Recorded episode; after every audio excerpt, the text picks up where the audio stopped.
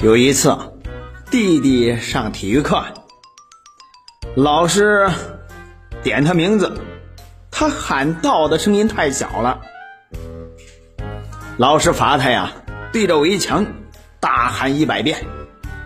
嘿，还没喊到五十遍，这围墙突然倒了，紧接着呀，出现了一个货车屁股。这时啊，从货车上下来一司机，对弟弟说：“你隔着墙瞎指挥什么？你倒倒倒，这墙倒倒了吧？”